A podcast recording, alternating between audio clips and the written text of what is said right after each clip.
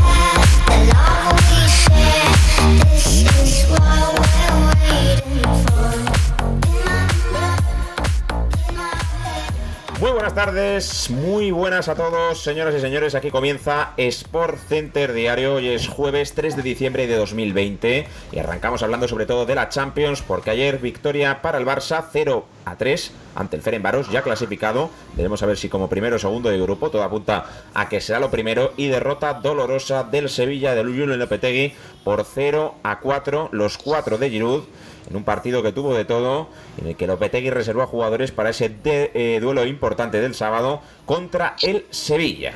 Mucho que analizar porque no jugó Haaland en el Borussia Dortmund, que no ganó, sí que jugó Cristiano y marcó su gol número 750 en su carrera, en la victoria de la Juve, aunque el protagonista fue Morata, con un gol que le hace ser el sexto en esta Champions, igualando a Haaland y se convierte en el primer español en marcar seis goles en la fase de grupos, quedando incluso un partido con la mejor previa de la Europa League que tenemos hoy, también hablando un poquito del fin de semana y sobre todo todas las noticias que han ocurrido en la mañana de hoy, sobre todo la de Trusquets, el consejero delegado del Barça, eh, Carles Tusquets, que ha dicho lo siguiente, económicamente yo habría vendido a Messi.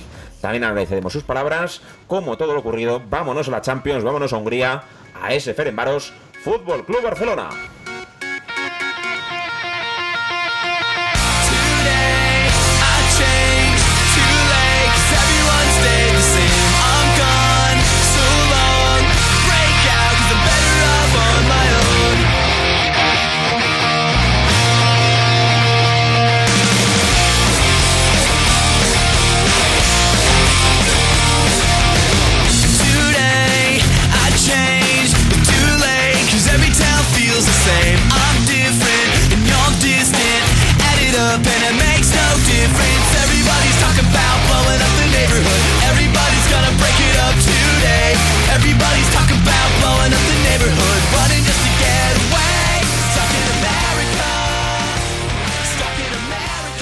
Tiempo de opinión saludando a Emilio. Hola, ¿qué tal? Muy buenas. Muy buenas, Pedro. Buenos días. Encantada de estar un día más aquí. Y también saludamos a Pablo Fernández. Hola, ¿qué tal? Hola, muy buenas, Pedro. Pues abrimos el tiempo de opinión, como yo decía, y la pregunta es obligada, eh, como siempre me gusta a mí, empezar hablando de las pequeñas pinceladas que, que se han acontecido durante el partido, de ese Ferenbaros 0, Barça 3, prácticamente intrascendente Emilio, pero que dejó pinceladas, como al capitán danés eh, Martin Braithwaite que marcó, también lo hizo Dembélé, también Griezmann, rotación en el Barça, pero a Kuman parece que le empiezan a salir las cosas, Emilio. Eh, sí, bueno, parecía que tras el último convulso verano con el Fútbol Club Barcelona, parecía que iba a ser una temporada mucho más complicada y estaba claro que el entrenador que viniese iba a tener una, una difícil tarea, pero yo creo que Kuman con lo poco que tiene ha sabido o está sabiendo explotarlo al máximo. Eh, creo que ayer Dembélé hizo uno de los mejores partidos que se le recuerda con la camiseta del Barça, eh, dando paso al primer gol de, de Griezmann asistiendo a Jordi Alba y luego marcando un gol de penalti que Braithwaite le dejó. Y bueno, como tú dices, la sorpresa está siendo también Martin Braithwaite, que es un delantero que sigo pensando que no tiene nivel para el Barcelona, pero que bueno, está exigido, está marcando goles y dando puntos al equipo. También Griezmann parece que va recuperando su nivel, así que de momento a los catalanes les, les están saliendo las cosas, como has dicho. Ferebaros 0, Barça 3. Eh, ¿Cómo viste el partido, Pablo? Pues yo creo que podemos, que podemos ver esas dos caras del Barcelona en la Liga y ahora en Champions, en el que el equipo pues muestra un juego diferente. ayer vimos un equipo, digamos, con jugadores no titulares, como Mingueza o Brightweight, pero aún así yo creo que el equipo jugó muy bien con esas figuras como Dembélé, que se hizo un auténtico partidazo y como ha dicho mi compañero, de los mejores que se recuerda en el Barcelona. Sí, la verdad que, le están saliendo las cosas. Eh, tiene plantilla para ello, solo necesitaba Ronald Koeman dar con la tecla y al final es lo que es, ¿no? Eh, no está Messi, que yo creo que en ocasiones ralentiza el juego para mal del Barça, porque le hace que, sea Messi dependiente y cuando los otros juegan más liberados también lo pueden hacer bien. Y Braithwaite es un 9 de referencia que ayuda a que Griezmann y Coutinho y Dembélé jueguen mejor y es lo que vimos, ¿no? Eh, bueno, juego Trincao de titular. ¿Qué te parece el partido de Trincao, Emilio? Eh, la verdad que Trincao, sinceramente, mm, es un jugador que todavía es muy joven y pienso que aunque todavía no está dando la talla o todo lo que se esperaba de él, tiene bastante futuro por delante y seguro que si le dan más oportunidades y empieza a confiar más en sí mismo y a tener regularidad, puede ser que sea un jugador a tener en cuenta en los próximos años. ¿Viste el partido de Trincao, Pablo? Eh, que se hablaba de que era su día. Sí, pero yo creo que si quiere ser un jugador muy importante en el Barcelona no va a encontrar ese sitio porque estamos viendo emerger a Pedri, Ansu Fati, a Dembélé cogiendo protagonismo después de todas las lesiones y la irregularidad que presenta y yo creo que el jugador ahora mismo en los próximos 2-3 años no lo veo con garantías de minutos y de poder jugar y coger eso, ese juego que necesita un jugador de 20 años para, digamos, ser titular, que es importante. ¿Tú le cederías? Yo sí. Es que yo creo que Trincao es verdad que, tiene mucho que aportar, quizá en el esquema de Kuman poco hueco, como el que tiene Ricky Puch, que ayer le vimos jugando al pádel, eh, que no cuenta, cuenta, mejor dicho, para, el entrenador. Eh, ¿Lo ves normal, Emilio, que, que, con, con, Ricky Puch? Es que a mí me sorprende mucho que cuando se rota eh, tampoco le dé esa fe, ¿no? Esa confianza. Exactamente, sí, justo, o sea, me has quitado la palabra de la boca. Eh, porque Kuman estamos viendo que en muchas ocasiones está apostando mucho por los jóvenes, por ejemplo, en vez de poner a, a un Titi que tampoco cuenta, pues cuenta con Mingueza, en vez de poner a pues a Messi puso a Trincao, en vez de subir a o poner a Busquets, pues pone a De Jong y muchas en muchas ocasiones. Eh, y yo creo que es sorprendente que un jugador como Ricky Puig, que mm, es un jugador eh, igual que Aleñá, que son dos jugadores con mucha calidad y que, eh, se sienten cómodos con el balón, no se ponen nerviosos, no les quema. Eh, que, que sean tan, digamos, mm, eh, servibles, útiles o servibles, por decirlo así, para el esquema de Kuman, no están teniendo participación apenas. Porque a mí, sinceramente, me parece un, un futbolista, Leña lo demostró en el Betis, que en cuanto se le dan oportunidades es muy posible que el jugador eh, se sienta cómodo en el campo y pueda tener diversas oportunidades y destacar por encima del resto. ¿A ti te parece mejor Aleñá que Ricky Puig, Pablo? A mí, a ver, es que también vimos que la temporada pasada Aleñá, yo por lo menos no la vi bien en el Betis, no tuvo ese protagonismo de titular porque había jugadores que lo hacían mejor que en el campo. Entonces yo creo que Aleñá es un año mayor que él y creo que Aleñar tiene más experiencia, pero aún así veo con más futuro ahora mismo a Ricky Puch. Además, en la pasada campaña con Setién vimos buenas actuaciones de Ricky y ahora mismo es raro, como, como habéis dicho, que no juegue tanto viendo el proyecto del Barça, dándole oportunidades a jugadores más jóvenes. Sí, además a Setién le gustaba, es que tú has dicho la clave, a Setién le gustaba eh, Ricky Puch. Entonces, el fútbol es de entrenadores. Parece que a Kuman no sé por qué, no, no le gusta. Eh, mientras llaman al timbre y a la puerta, eh, que se ha escuchado, eh, hay que hablar de Braithwaite, eh, porque Emilio se está saliendo el danés, está aprovechando su oportunidad y yo creo que, que lo está haciendo muy bien. sí, bueno, es lo que estamos comentando, que es un, es un jugador de estos llamados jugador meme, ¿no?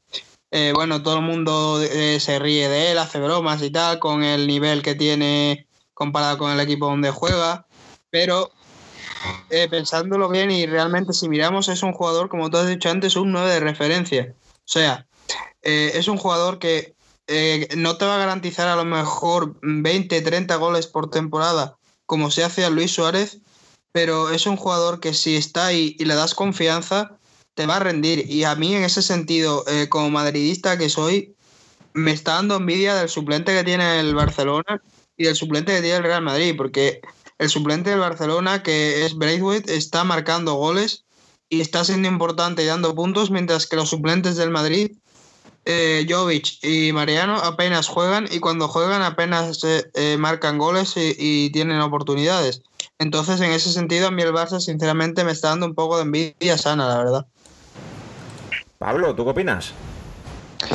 Yo creo que, como ha dicho mi compañero, ah, no se esperaba mucho de él es un jugador que así a priori podemos ver que no tiene nivel para el Barcelona, pero está aprovechando muy bien las oportunidades y como dijo ayer, ha demostrado que tiene sitio en el Barcelona y digamos que con un papel de suplente o de jugador, digamos, reserva para partidos así como el de ayer, en el que ya estaba clasificado el equipo, lo hizo muy bien y en esa, digamos, posición, ese rol de fijar centrales, que es muy necesario en el Barcelona para que los mediapuntas y jugadores de, de la zona de tres cuartos puedan jugar mejor y dar un mejor rendimiento al equipo. Pues hemos hablado del Barça en profundidad de Ricky Puig, de Martin Braithwaite y de todos los jugadores que fueron protagonistas en la tarde de ayer. Y hay que hablar ahora del Sevilla. Porque el Sevilla reservó jugadores con cabeza, porque quedan partidos y muchos por jugar, pero ayer se llevó una derrota dolorosa en el Sánchez Pizjuán. Menos mal que no había público, porque Oliver Giroud anotó cuatro goles en el Sevilla 0, Chelsea 4. Eh, hat-trick perfecto para el francés, eh, que iguala a otros, a Mbappé, por ejemplo, a, Benzema, como franceses con hat-trick en la Copa de Europa. Pero claro, Emilio, un 4-0, por mucho que reserves a jugadores, es doloroso y más en esta competición. Sí, a ver, eh, teniendo en cuenta que Lopetegui estaba obligado a elegir, porque jugaba, se jugó ayer el primer puesto, es decir, el Sevilla haber ganado ayer podría haberse colocado primero a falta de una jornada, el Chelsea ya va a pasar como primero, pero estaba claro que Lopetegui viendo el 11 que sacó ayer sin Fernando, sin Baklich, eh, se estaba eh, reservando para, sin De se estaba reservando para para el partido contra el Madrid, para ese vital partido contra el Madrid, en el que recordemos que si gana el Sevilla, el Madrid puede acabar fuera de posición de, Champions. ¿Qué te parece? Entonces. Ah, no, perdona, sigue. Entonces, eh, es cierto que reservó, pero bueno, eh, eso es en favor de Lopetegui y ahora en contra fue para mí. O sea, el Sevilla ayer estuvo totalmente desaparecido. En ningún momento se asemejó a, al, al planteamiento al que solemos ver jugar al Sevilla de, de Lopetegui y a todos los equipos por donde han pasado. Y también en contra de Lopetegui decir que no estoy de acuerdo con sus declaraciones, que dijo que la victoria es merecida, pero eh, que, es exagerada. No estoy de acuerdo porque el, Chelsea, digámoslo así, eh, tuvo una ocasión donde Sergi Gómez al final del partido cortó un balón con la mano clara que era penalti y no la pitó. Entonces, no estoy tan de acuerdo con esa declaración, aunque confío en que el Sevilla se va a levantar de esta. ¿Qué te parece el partido, Pablo? Pues yo creo que la victoria es contundente y merecida. Y además también vimos que el equipo del Sevilla, si tú pones a los jugadores no habituales, como pudimos ver con Idrisi, Oscar Rodríguez, el Mudo Vázquez y demás, lo comparas con los suplentes del Chelsea y el, digamos, la diferencia es abismal.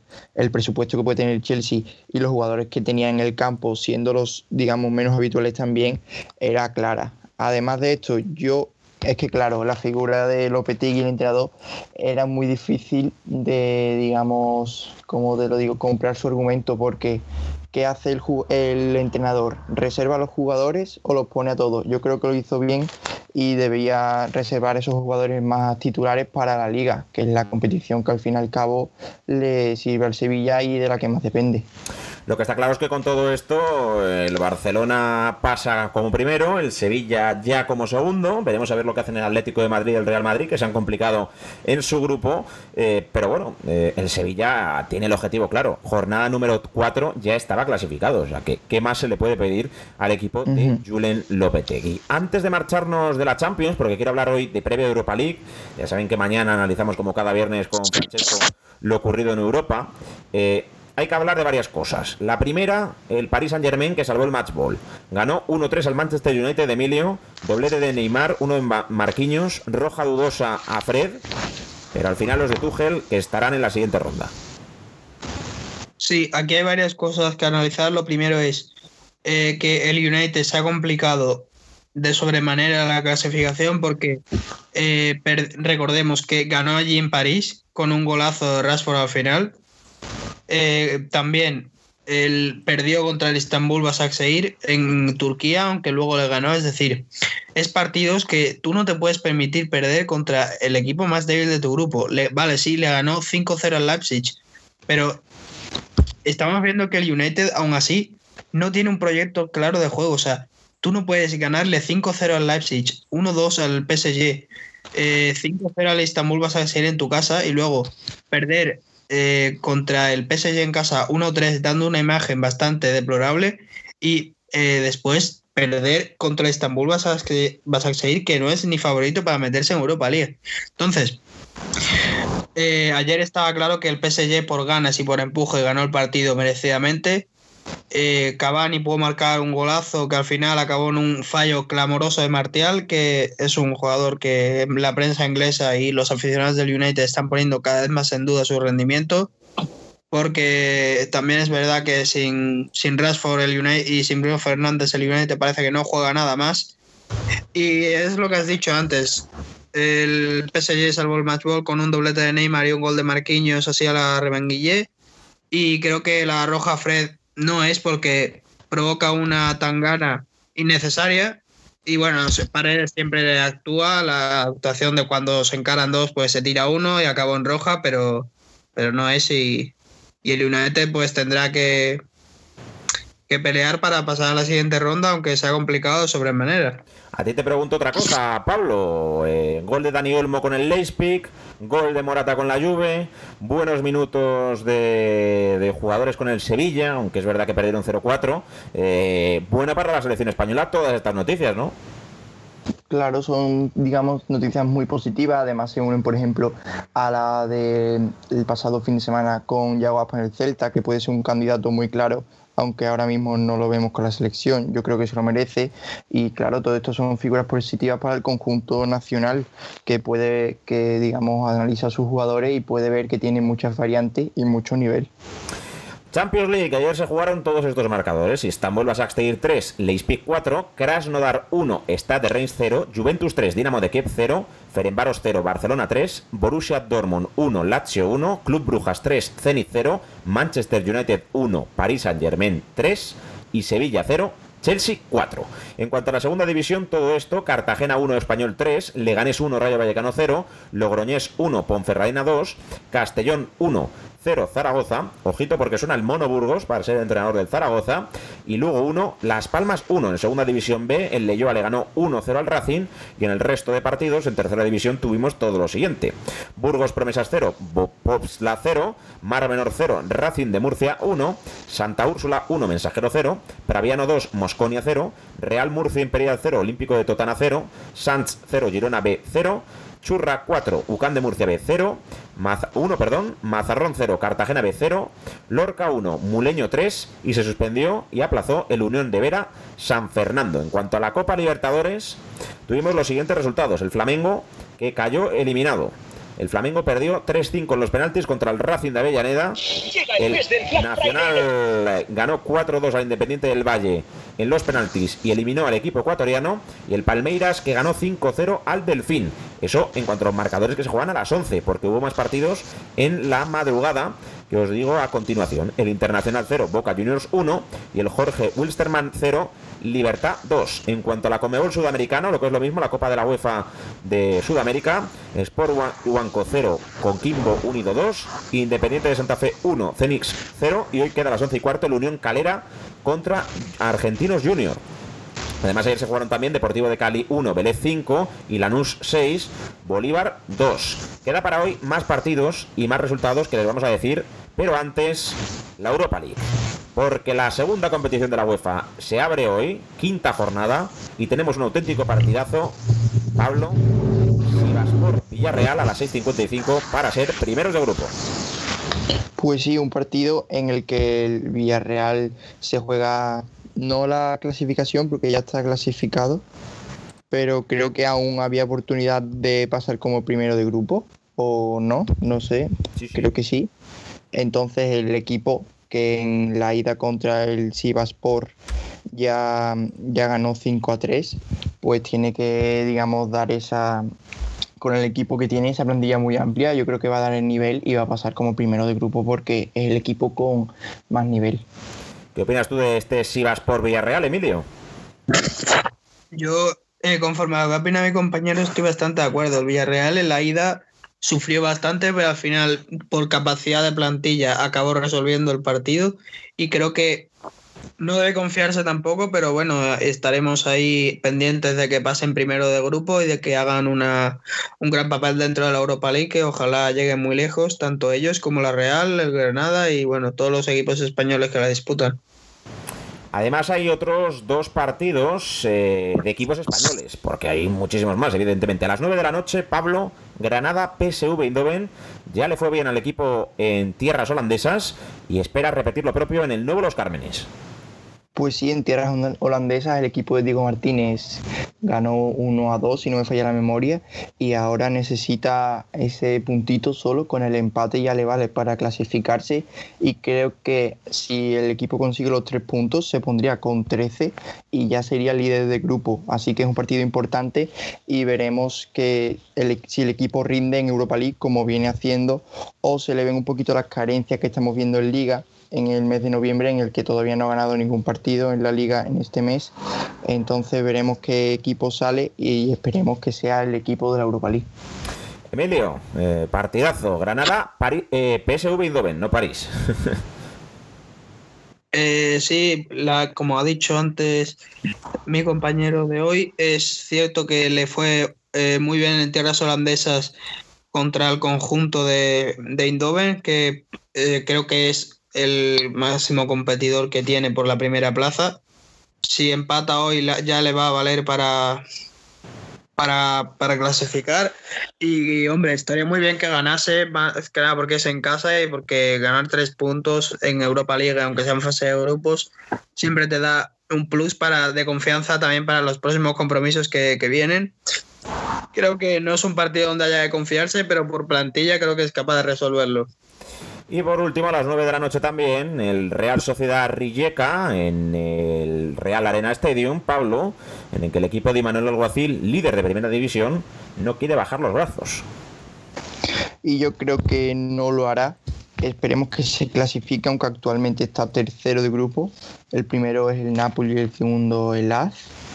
Entonces, el equipo le queda el partido más importante que para mí es el de la jornada 6 frente al Napoli, pero hoy tiene que disputar contra el Rijeka y yo creo que está obligado a ganar ese partido y obtener los tres puntos para no perderse en la tabla y no perder la oportunidad de clasificarse a la siguiente ronda. Lo mismo te digo, Emilio. Opiniones, sensaciones de este Real Sociedad Rijeka. Eh, sí, es cierto que la Real, bueno, pues para empezar recordemos que va primero en Liga aunque el otro día tuvo un traspié contra el Villarreal, pero ahí siguen los de Manuel Alguacil peleando por las plazas altas de la tabla. Y también debemos de tener en cuenta que en, Europa League ahora mismo va tercero, pero tiene hoy un partido ante el rival más débil del grupo que no se juega nada. Y, y la ventaja es que entre Nápoles y AZ se van a quitar puntos, porque o gana uno, o gana otro, o acaba en empate. Entonces, si la Real acaba ganando, se meterá entre los dos primeros. Y yo creo que el partido clave va a ser en Italia, el Nápoles, que quizá llegue ya no jugándose nada, porque si gana hoy prácticamente está clasificado y a lo mejor con un empate le valdría, aunque supongo que con todo, con todo esto a, a Maradona y tal, querrán siempre jugar pues de, al máximo de su potencial. De hecho, el otro día ganaron 4-0 a la Roma y creo que, creo que ese partido va a ser clave para las aspiraciones de la Real y esperemos que pueda resolverlo con unos intereses positivos para todos.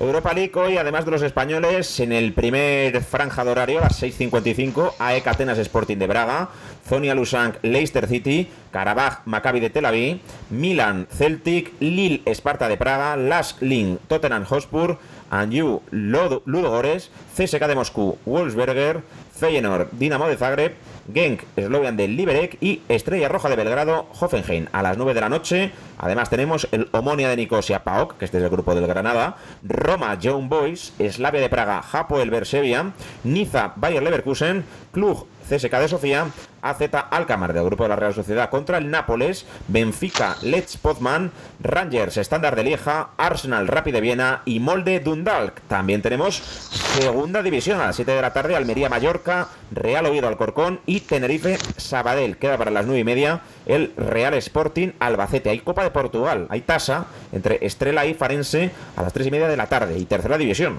A las 4, Zarra Peña Sport de Tafalla, a las 5 Itaro Huarte Y a las 5 y media Cantolagua Lourdes. Eh, y la Copa Libertadores y Comebol, como os hemos dicho antes, que tendremos esta próxima madrugada. Más noticias del día para finalizar ya este espacio junto a Emilio y junto a Pablo, que les contamos ya porque noticia de última hora en el Real Madrid, Luka Jovic da negativo en la PCR y se incorpora a los entrenamientos. Además, Álvaro Driozola se ha reincorporado a la dinámica de grupo, por lo tanto, para el partidazo del Sevilla podrá contar tanto con Odriozola como con Luka Jovic. Veremos a ver, Emilio, si opta por Lucas Vázquez, que, está más rodado, ¿no?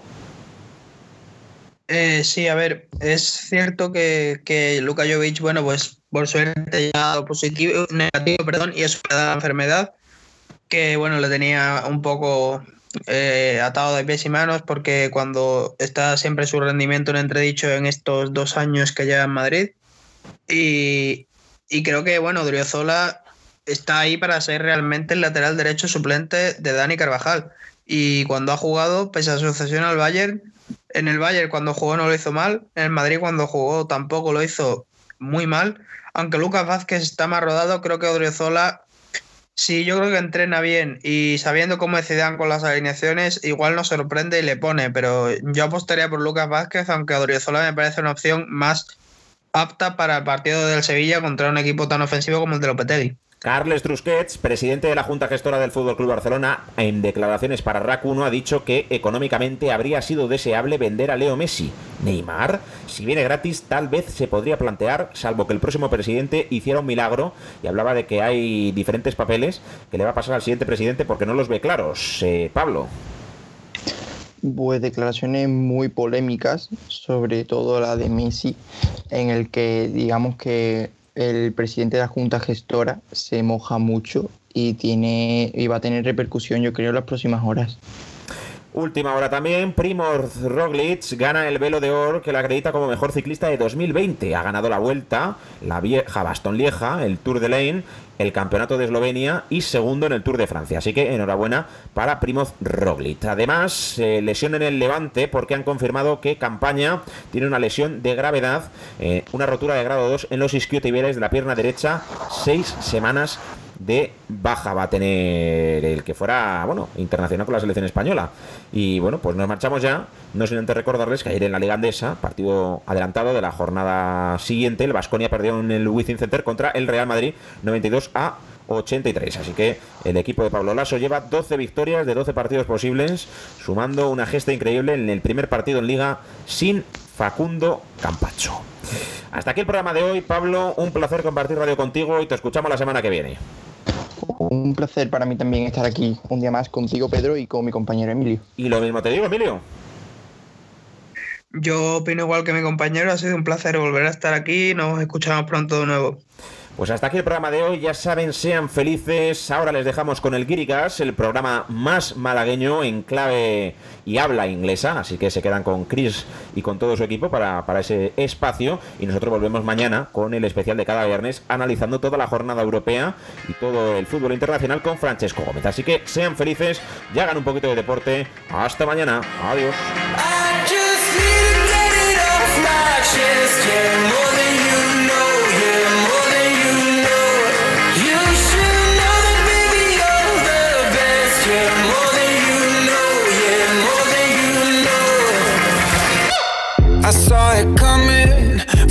pass away. I better speak up if I got something to say. Cause it ain't over until she sings. You had your reasons, you had a few, but you know that I